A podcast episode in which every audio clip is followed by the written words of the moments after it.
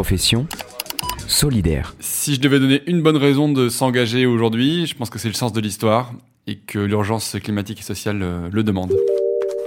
Profession solidaire. C'est pas une profession. Pour moi, si. Solidaire. Solidaire. Profession Solidaire. Conseils et parcours d'entrepreneurs engagés. Il serait peut-être temps de penser à être un peu solidaire. Bonjour et bienvenue dans Profession Solidaire, un podcast imaginé par So Good en partenariat avec l'essentiel par Massif. À So Good, on est persuadé que les entrepreneurs sociaux ont beaucoup à nous apprendre.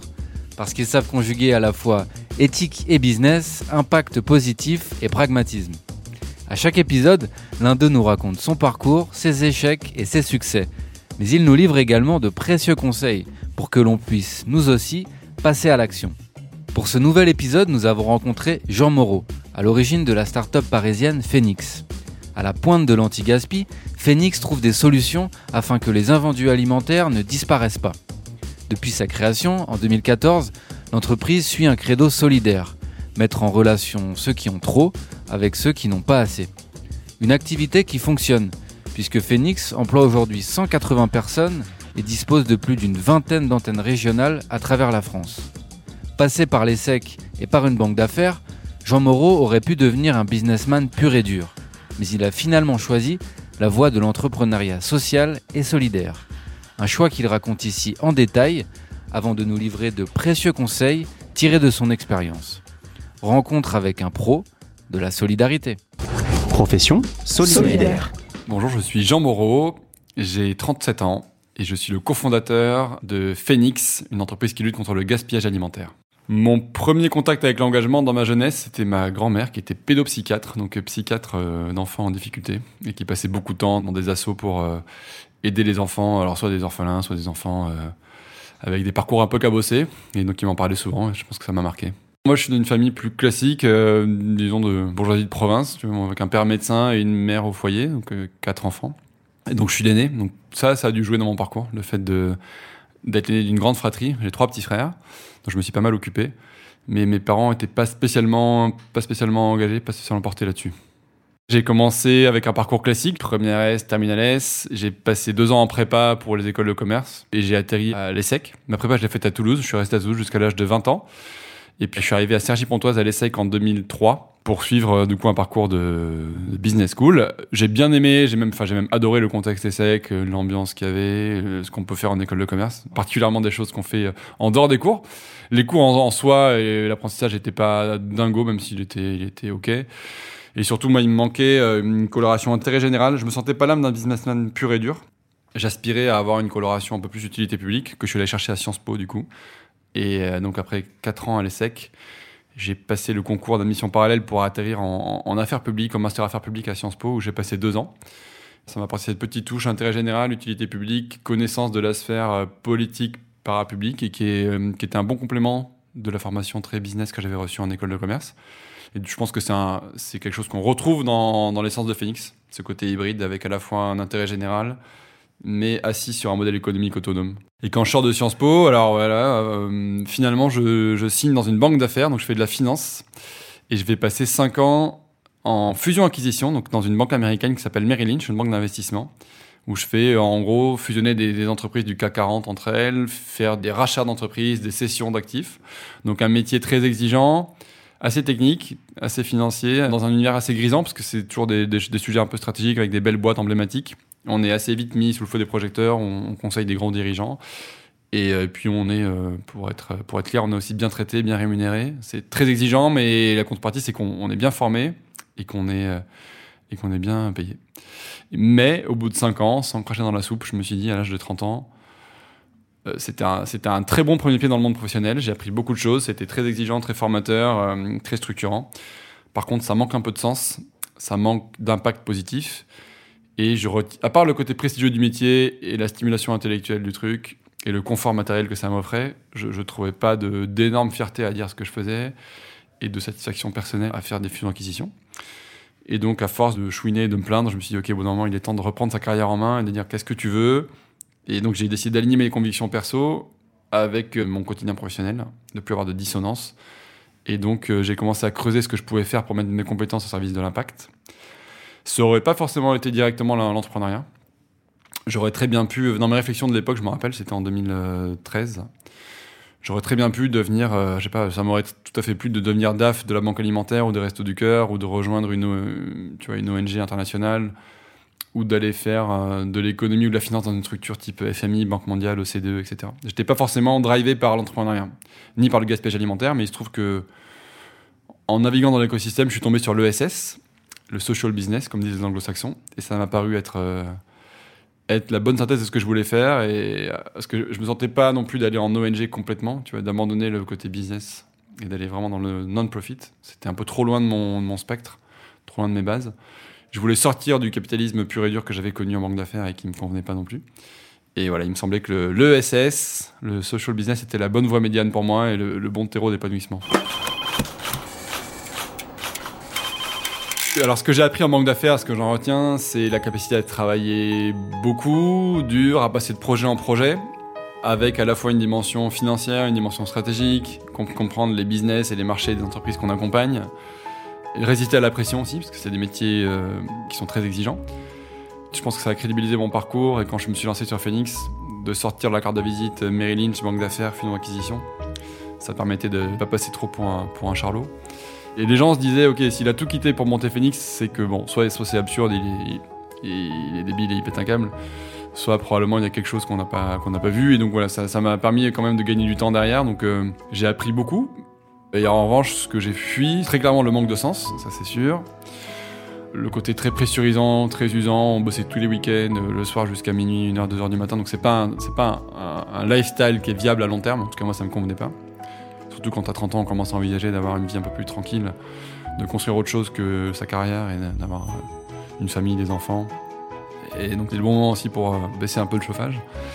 Le côté un peu caricatural parfois du métier où en gros on fait monter les enchères, on est dans toujours plus et on regarde des chiffres, des chiffres, des chiffres, on, pousse des valorisations à la hausse mais on se pose pas vraiment de questions sur à quoi ça sert, pourquoi on fait ça et quelle est la fin ultime de passer des journées dans des tours à la défense à faire se rapprocher des entreprises qu'on connaît à peine. Donc, euh, dernier truc que je peux rajouter, c'est que je voulais aussi que mon parcours soit plus atypique, plus original. Et, je vois, tu, tu été vraiment le, le fils aîné modèle qui avait fait sa prépa, sa grande école, Sciences Po, euh, la banque d'affaires exigeante, etc. Et je me dis, ok, c'est bon, j'ai coché toutes les cases. Et maintenant, j'ai envie de prendre un risque.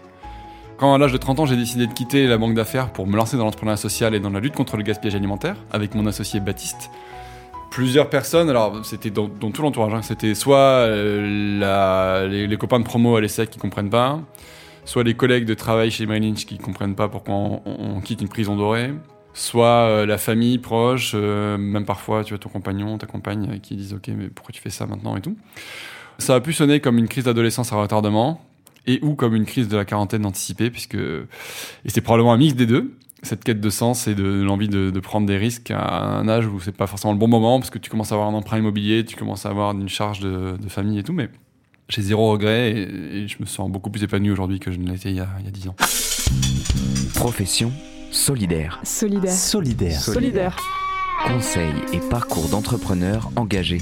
L'idée de Phoenix, on est deux à l'origine, il y a mon associé Baptiste Corval et moi. On avait envie d'avoir de l'impact mais par contre, moi, j'ai été assez agnostique sur le sous-jacent.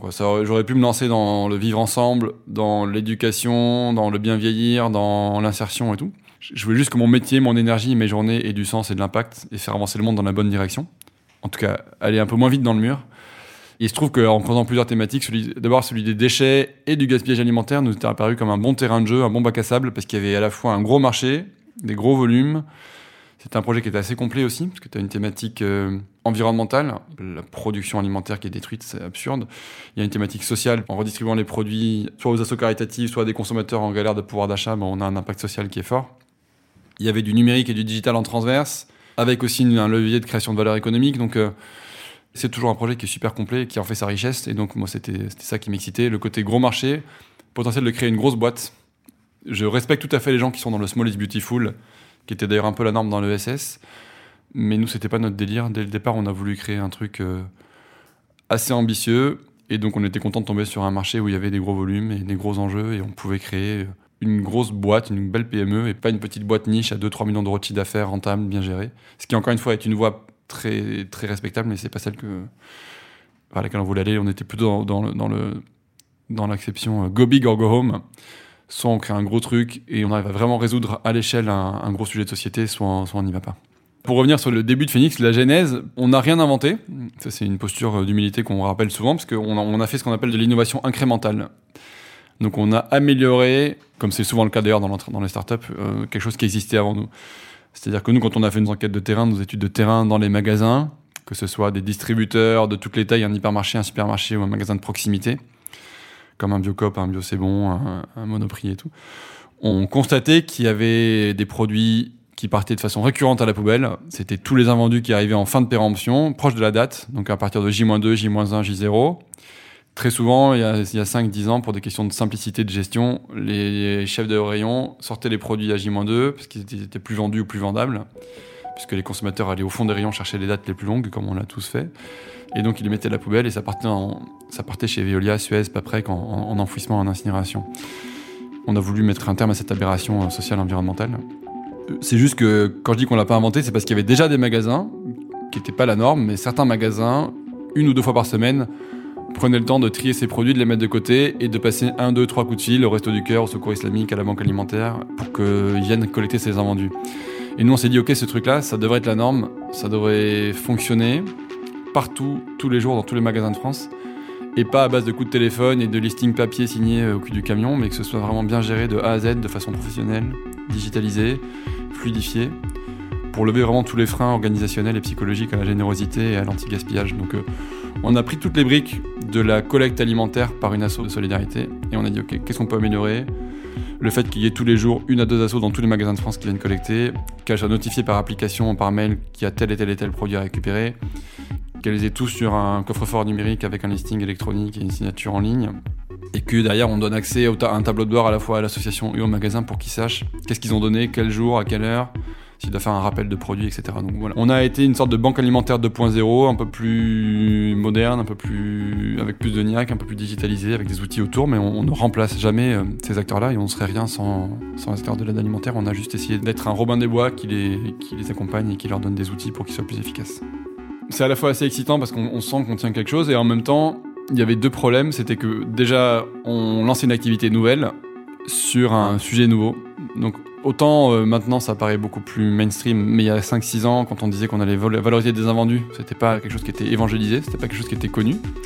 Donc on a dû faire prendre conscience aux distributeurs qu'il fallait prendre le temps de gérer les invendus aussi bien qu'on gérait les produits en rayon. On a dû passer du temps à faire monter le marché en maturité et à, et à convaincre des gens. Et la deuxième chose qui a été compliquée, c'était un peu l'envers du décor de ce qu'on a dit en introduction, c'est que moi je venais de la banque d'affaires, de la finance, et du coup j'avais aucune légitimité ni côté offre, je connaissais pas la distribution, ni côté demande, je connaissais pas le monde des assos caritatives.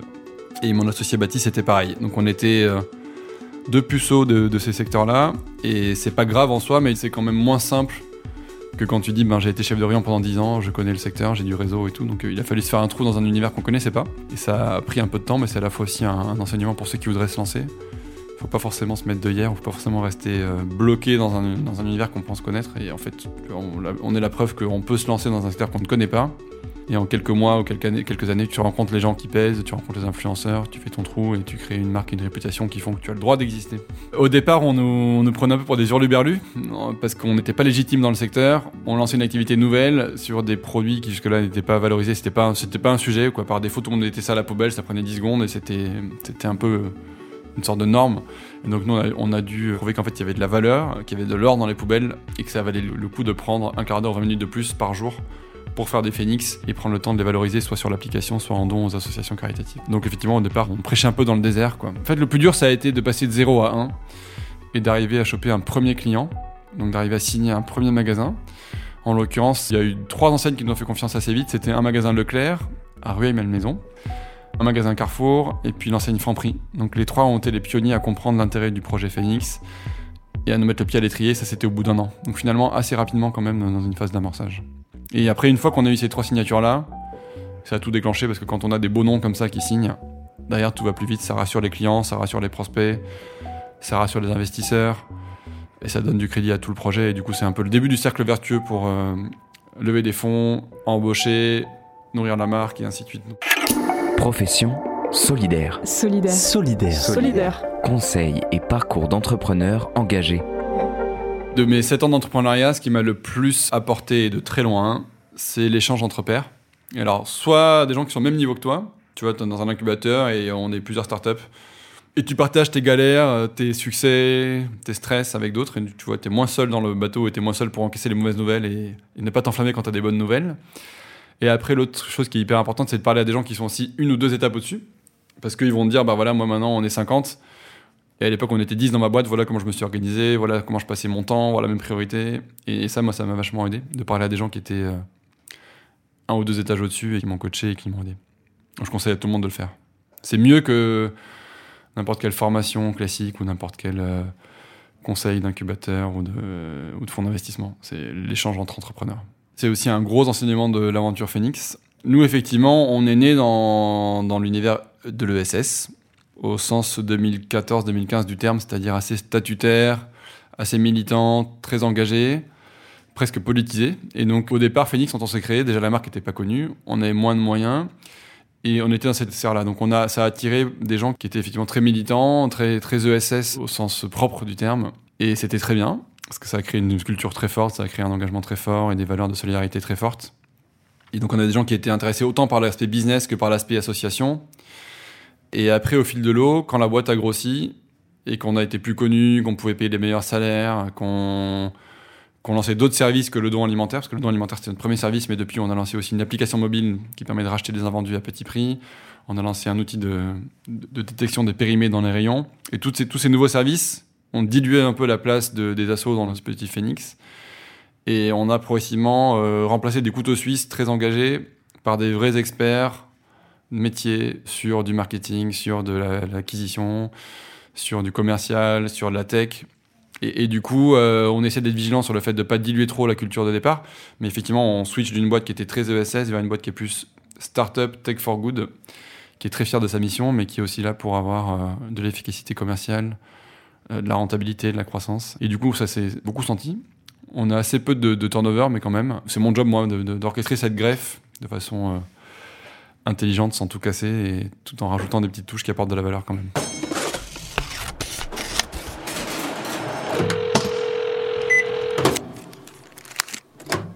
Ce qui fait la différence de Phoenix par rapport à une boîte qui serait 100% classique, il y a plusieurs choses. Bon, il y a la mission.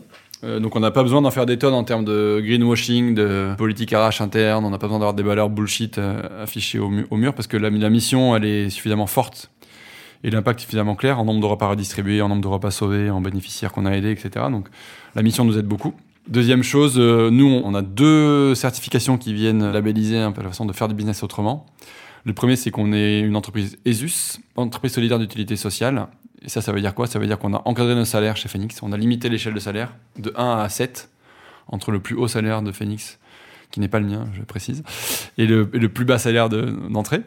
Donc ça, c'est pas quelque chose qui est connu dans le business traditionnel. Il y a des écarts qui vont de 1 à 1000 ou 1 à 1 million ou parfois même plus.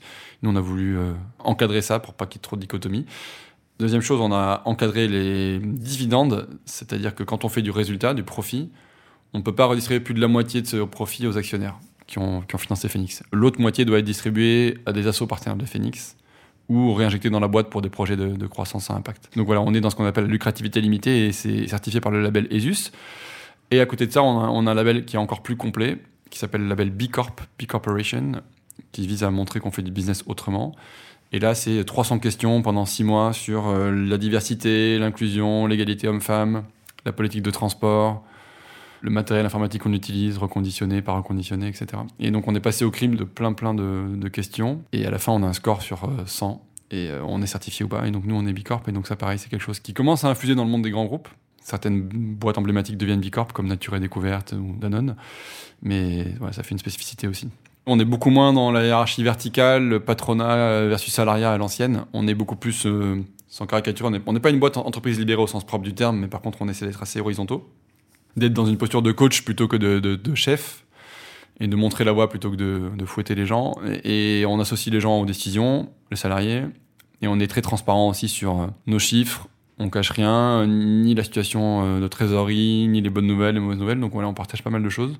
Et ça, je pense, c'est une grosse différence aussi par rapport à, la culture du secret qu'il peut y avoir dans des grands groupes.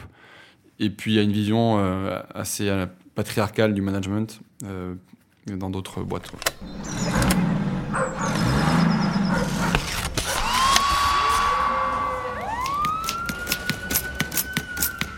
Comment on gagne de l'argent chez Phoenix C'est une question qu'on a souvent.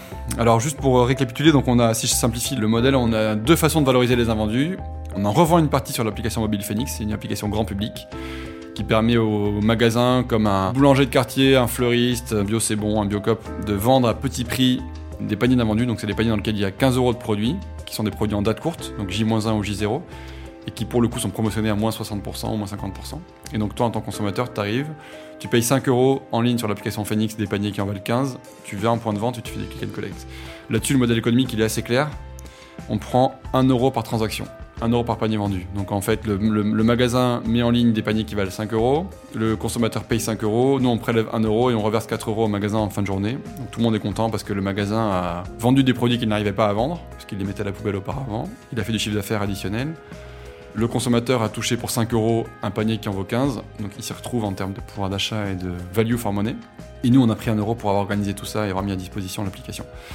Donc ça c'est un modèle assez simple de transaction, de micro-transaction. À côté de ça, on a un deuxième modèle pour les invendus, c'est de donner plutôt par palette entière. Autant sur l'application c'est des petits paniers individuels, autant sur le don aux associations c'est des palettes entières ou des camions entiers, des semi-remorques entiers. Quand un Leclerc, un Intermarché ou un Super U nous donne une palette de brioche qui périme et que nous on la propose au Resto du Cœur ou à la, Croix-Rouge, euh, le magasin il fait deux choses non seulement il ne détruit pas les produits, donc il ne paye pas 150 euros la tonne pour euh, le mettre en décharge et payer un Veolia, un Suez ou un peu près, donc on réduit ses coûts, donc il a le sourire pour cette raison-là. Et deuxième chose, il récupère une réduction d'impôt. Et donc, c'est la loi Coluche, pour 1000 euros de produits donnés à une association, le magasin qui donne peut récupérer 60% de la valeur en réduction d'impôt. Donc il récupère 600 euros. L'un dans l'autre, on a transformé un centre de coût en centre de profit, on a réduit ses coûts de destruction, on a optimisé la fiscalité et on prend une commission au passage de 15% de la valeur des produits. Donc en gros, le magasin donne pour 1000 euros de produits, il récupère 600 euros de réduction d'impôt, il économise 150 euros de non-destruction et il nous paye nous 150 euros, donc 15% des 1000 euros en commission d'organisation. Et les produits sont gratuits pour les assos. Donc pareil, tout le monde est gagnant et c'est un modèle qui se veut vertueux et qu'il est. Et donc c'est avec ce modèle-là qu'on a atteint maintenant la barre des 15 millions d'euros de chiffre d'affaires et qu'on a aussi à la fois généré 2 millions de téléchargements sur l'application et puis sauvé 150 millions de repas depuis, depuis 2014 dont 45 euh, millions juste l'année dernière. Donc on a un impact extra-financier qui commence à être significatif. Est-ce qu'impact et hypercroissance sont compatibles? C'est une euh, très bonne question qu'on se pose souvent. Et d'ailleurs, on a organisé euh, avec l'association que je dirige qui s'appelle Tech for Good France un webinaire spécialement là-dessus, avec des gens de chez Back Market notamment. Alors moi, je pense que oui. En tout cas, dans notre modèle à nous, c'est très clairement corrélé. C'est-à-dire que plus on grossit, plus on va vite, plus on sauve de repas de la poubelle, plus on sauve de repas de la destruction, plus on a un impact social parce que plus on a de produits à revendre ou à donner, plus les gens euh, font des économies de pouvoir d'achat ou les assos euh, trouvent des, volumes à redistribuer. Donc euh, chez nous, les deux courbes sont, sont, sont, parallèles et donc plus on sera gros, et, je pense mieux la planète se portera. Après, ça, ça pose quand même une question en creux, c'est comment tu finances cette hypercroissance? Et là, pour le coup, moi, j'aimerais que chez Phoenix, même si jusqu'à maintenant on a suivi un parcours assez classique, avec euh, deux startups classiques, je veux dire, avec euh, trois levées de fonds, une levée de fonds d'amorçage, une levée de fonds de changement d'échelle et puis une levée de fonds euh, de 20 millions d'euros il y a deux ans. J'aimerais qu'on arrive progressivement à sortir de ce schéma-là, qui est quand même très très traditionnel, et donc j'aimerais qu'on arrive à trouver des sources de financement un peu atypiques ou alternatives. Après, L'autre solution, et moi ce qui m'irait bien, c'est si on doit refaire une levée de fonds un jour, ce qui n'est pas exclu mais, pas prévu non plus à court terme, c'est de trouver des acteurs qui seraient compatible avec notre ADN, qui serait cohérent avec ce qu'on a voulu faire, et donc des acteurs plutôt de la finance responsable, de la finance solidaire ou de l'impact investing, et donc des gens pour qui euh, l'argent soit, soit pas une fin en soi et qui soient contents de financer une entreprise qui a de l'impact. Ça m'embêterait d'aller, financer un tour de table avec des acteurs euh, purement euh, capital risque traditionnels, anglo-saxons. J'aimerais qu'on arrive à, avoir de la cohérence dans l'histoire de Phoenix, et idéalement, encore une fois, à trouver des financements un peu atypiques, soit des subventions, soit des financements bancaires, soit euh, les nouveaux trucs qui sortent comme euh, le contrat impact social. on, pourra, y revenir, mais voilà. Hypercroissance et impact sont compatibles, mm, mais attention à pas rentrer dans le délire non plus de, l'hypercroissance capitaliste. Si, jamais, euh, après avoir dit partout qu'on était une boîte atypique et qu'on essayait de réinventer un peu le modèle capitaliste, si finalement on finit par, par faire une levée de fonds avec un énorme fonds anglo-saxon vautour, je trouve que ça, ça tuerait un peu le message. Donc j'aimerais qu'on arrive à être consistant jusqu'au bout. Profession solidaire. Solidaire. Solidaire. Solidaire. Conseils et parcours d'entrepreneurs engagés. Il y a un projet dont on est très fier chez Phoenix, c'est les épiceries Nous Anti-Gaspi. Pourquoi on en est fier? Parce que c'est un projet qui a un succès fou. On est aujourd'hui en deux ans à 15 magasins qui font chacun euh, entre 300 et 500 mètres carrés, qui sont des épiceries dans lesquelles on fait de l'achat et revente de produits moches, hors calibre. Donc c'est des épiceries anti-gaspi, qui sont euh, dans l'ouest de la France, entre Rennes, Nantes, Cherbourg, euh, Dinan et maintenant à Paris. Paris 14e, Montparnasse, Paris 17, Paris 19e, Place des Fêtes, et puis Paris 9e, rue d'Amsterdam. Et donc c'est des magasins dans lesquels on fait, on achète des produits aux producteurs, des produits déclassés, hors calibre, des fruits et légumes moches, des, pro, des vieilles références, des produits qui ont une erreur d'étiquetage, qui ont une erreur d'orthographe sur le packaging, euh, des changements de, des logo, etc. Donc ça, on le rachète et on le revend à prix cassé dans les magasins. Donc c'est une sorte de dépoussiérage du monde du déstockage. On est venu chatouiller un peu tous les acteurs du euh, promo cash, euh, des plus, euh, tout, à 1 euro, etc. On s'est dit en fait, il faut sortir de la promesse entrée de gamme et il faut raconter une histoire plus de consommation responsable, anti-gaspillage et, redonner de la fierté aux gens qui viennent dans les magasins euh, discount. Et donc ça, on l'a fait, ça marche très bien. Il y a 15 magasins, on va arriver à 50. Et donc pourquoi on en est fier aussi, au-delà du succès entrepreneurial, c'est parce que c'est ce qu'on appelle de l'intrapreneuriat. Ça veut dire qu'on a créé une boîte au sein de la boîte. Et donc nous, on avait ce projet en tête avec Phoenix et Baptiste, mon associé. Mais comme j'ai dit, on a voulu se focaliser. Au bout d'un moment, on a compris qu'il fallait arrêter de vouloir tout faire. Et donc on a dit, ok, ce projet de lancement d'épicerie physique anti-gaspi, c'est pas Phoenix, c'est un side project.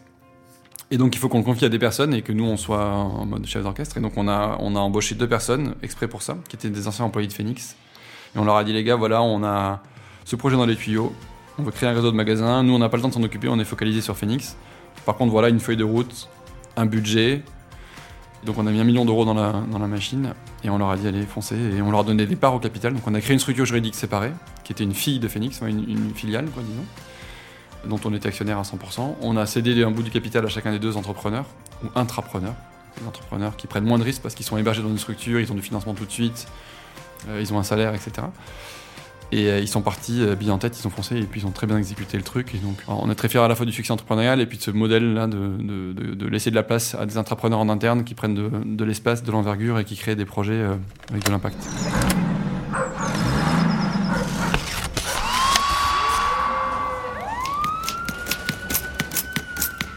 Les trois erreurs qu'on a faites, on en a fait un milliard, comme tout le monde. Mais les trois, plus, les trois principales erreurs que j'ai en tête, c'est première chose, on est allé euh, trop vite à l'étranger. Tu vois, en France, on n'est pas Israël, ou on n'est pas la Belgique ou le, ou le Luxembourg. On a un gros marché national domestique. Donc on n'est pas forcé de s'exporter pour avoir un marché de taille correcte. Donc euh, voilà, moi, si je devais le refaire, j'irais moins vite en Espagne, au Portugal, en Italie, en Belgique. Je resterais d'abord bien solide sur mes appuis en France. Il y a beaucoup de- d'entrepreneurs qui ont en tête le rêve de la conquête européenne, voire aux US, etc. Et je pense que c'est une erreur. Soyons bien focus sur la France et après on pourra, on pourra envisager de, partir à l'étranger. Donc ça c'est le premier, premier conseil. Deuxième conseil, il est un peu similaire, mais c'est qu'on on a, on n'a pas été assez focalisé. Et assez vite, on a voulu adresser trop de secteurs, trop de segments. Et donc à refaire, je serais beaucoup plus focus. Tu vois, au départ, quand on a lancé Phoenix, on voulait faire du gaspillage alimentaire et non alimentaire. On a voulu aller dans la restauration collective, donc gaspillage dans les cantines des collèges, des lycées, des hôpitaux, des entreprises. Dans la distribution, sous toutes ses formes, hypermarchés, supermarchés ou petits magasins de quartier. On a voulu faire du gaspillage alimentaire auprès des agriculteurs, des producteurs. Donc voilà, on a, on a perdu beaucoup de temps à se perdre là-dedans. Et puis on a passé 2-3 ans à dire, OK, ça c'est pas nous. Là, il n'y a pas de sujet. Ça c'est nos concurrents. Ça c'est plus tard. Et en fait, on on a fait que réduire l'entonnoir pour se focaliser sur la distribution. Et on aurait pu le faire plus vite. Donc plus de focus. Et dernier conseil, enfin dernière, euh, dernière erreur qu'on a faite, c'est des erreurs de recrutement.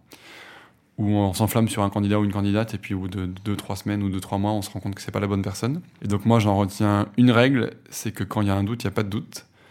Et donc si dans le process de recrutement, en entretien 1, 2 ou 3, on commence à sentir quelque chose qui cloche, ou, ou l'un, l'une des personnes de Phoenix qui a vu la personne se dit, tiens, moi je suis pas 100% aligné, il faut pas y aller. Parce que très souvent, dans 99% des cas, ce doute euh, cachait quelque chose. Donc euh, voilà. Les recrutements sont hyper clés à toutes les phases de l'entreprise. C'est vraiment un process qu'il faut pas du tout euh, gérer à la légère et qui nécessite beaucoup de temps et d'implication.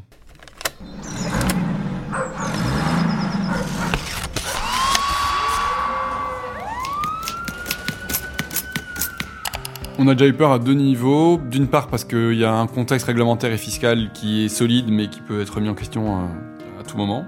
Donc nous on est assis sur deux choses. Il y a à la fois la carotte qui est la réduction fiscale dont j'ai parlé, et puis il y a aussi le bâton puisque depuis 2016 il y a une loi qui interdit le gaspillage alimentaire en France, la loi Garot, qui fait que si tu gaspilles, euh, si tu jettes des produits en tant que magasin, tu peux être euh, sous le coup d'une amende de 10 000 euros par infraction. Donc nous on a les deux, on a, il y a et la carotte et le bâton. Et si l'un des deux leviers tombe, c'est pas une bonne nouvelle pour nous, donc on est assez vigilant là-dessus, donc ça peut parfois nous faire peur. La deuxième chose, on a eu des doutes, c'était sur euh, l'arrivée de la concurrence. On a été les pionniers, on est toujours les pionniers, les, les- premiers entrants sur le marché. Donc on a fait aussi un travail de SAP qui a bénéficié à d'autres. C'est-à-dire que nous, on a participé à l'évangélisation autour du gaspillage alimentaire. On a participé à l'émergence des lois que je viens de mentionner. On a participé à la montée en puissance de ces sujets dans les médias, etc. Et puis après, d'autres acteurs sérieux et, et se sont engouffrés derrière nous et sont devenus des challengers. euh, donc ça, peut nous faire peur, même si c'est plutôt une bonne nouvelle. Mais à aucun moment, on- s'est dit que ça allait mourir parce qu'on est plutôt porté par une vague qui est, euh, et un vent dans le dos qui est positif. Donc on- pas trop de stress là-dessus, on a plutôt toujours bien dormi.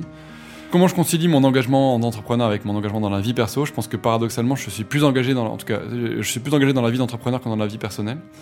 Même si j'ai beaucoup beaucoup appris aussi. Moi, un truc qui m'a fait progresser, c'est d'être au contact des Phéniciens, qui sont euh, hyper engagés sur le zéro déchet, le zéro plastique, le zéro emballage, euh, la mobilité douce. Tu vois, moi, je suis encore en scooter aujourd'hui, donc je viens de commander un scooter électrique. Mais pendant 5 ans, 6 ans chez Phoenix, j'ai été en scooter essence. Je fais très attention aux emballages, etc. Mais je, je suis pas un ayatollah du zéro déchet. Et ici, ils sont beaucoup plus engagés que moi. Tu vois, sur le choix des banques, euh, crédit coopératif euh, versus des banques classiques, sur euh, sur plein de choses et donc sur le Amazon bashing, etc. Donc moi jusque là, j'étais pas dans, ce game-là, mais du coup, je- j'essayais d'avancer là-dessus et, je pense que aussi par rebond, ma femme, mes enfants euh, commencent à aussi avoir des convictions qui sont de plus en plus fortes. Et puis euh, par cercle concentrique, mes proches, mes potes. Mais c'est vrai que tu es pas mal influencé par les gens que tu côtoies au quotidien. Et comme ici, on a la crème de la crème de l'engagement, forcément, ça m'a fait avancer vers le haut. Profession solidaire. Solidaire. Solidaire. Solidaire. Conseils et parcours d'entrepreneurs engagés. Et pour finir, on a demandé à Jean Moreau ses trois conseils pour se lancer dans l'aventure de l'entrepreneuriat solidaire. Mes trois conseils, c'est que bon déjà il faut se lancer, il faut s'engager parce que encore une fois je pense que les planètes sont alignées en ce moment dans, l'en- dans, l'en- dans l'entrepreneuriat social, dans l'entrepreneuriat impact positif. Il y a un, un alignement des planètes qui a été, je pense, euh, rarement vu entre la disponibilité de financement, des bons projets, des bonnes équipes et des attentes des consommateurs. Donc euh, mon premier conseil c'est allez-y, foncez, vous ne trompez pas. C'est la prochaine tendance de marché, à impact et les entreprises engagées responsables. Donc il y a des opportunités claires. Et ça vous donnera un, un supplément d'âme et de motivation qui va vous faire tenir dans la durée. Deuxième chose, mon deuxième conseil, c'est que je trouve que le plus dur en tant qu'entrepreneur, c'est de trouver le juste milieu, le juste dosage entre l'entêtement, qui est plutôt un défaut, on a plein de signaux négatifs, on les voit pas, on se met des œillères et on continue d'avancer dans un mur alors qu'en fait euh, les clients sont pas intéressés, les process sont pas intéressés, et ainsi de suite. Et, euh, la persévérance qui est plutôt une qualité. Donc euh, Parfois, tu vois, tu vas donner trois coups de pioche, t'as envie de t'arrêter, puis en fait, t'en aurais donné un de plus et tu tombais sur une mine de diamants. Et donc, c'est ça, c'est trouver le bon dosage et suivre son intuition en disant est-ce que je mets un coup de collier en plus ou est-ce qu'au contraire, faut tout arrêter? On n'est pas passé loin de tout arrêter et en fait, tu vois, avec un ou deux pivots, on a réussi à débloquer le truc. Deuxième conseil, posez-vous toujours la question de est-ce que je suis dans l'entêtement, est-ce que je suis dans la persévérance? Et dernier conseil, il est très basique, mais euh, c'est de bien s'entourer. Alors évidemment, euh, les cofondateurs, cofondatrices, au premier chef, mais aussi l'équipe, et notamment l'équipe de départ. Je trouve que les deux, trois premiers recrutements clés sont hyper décisifs pour l'entreprise. Au-delà des fondateurs, tu vois, ce qu'on appelle les first employees, il faut vraiment bien les choisir parce que c'est eux qui, vont faire ou pas le succès de ta boîte. Et puis bien s'entourer aussi, bien s'entourer aussi par ricochet de, des bons prestataires. Le bon expert comptable peut te faire gagner vachement de temps, le bon avocat au démarrage, la bonne agence de com. Tout ça, c'est des gens qu'il faut pas prendre le temps de bien rencontrer, de bien benchmarker, de bien choisir parce que c'est des gens que tu traînes après pendant longtemps et il faut, il faut être bien équipé.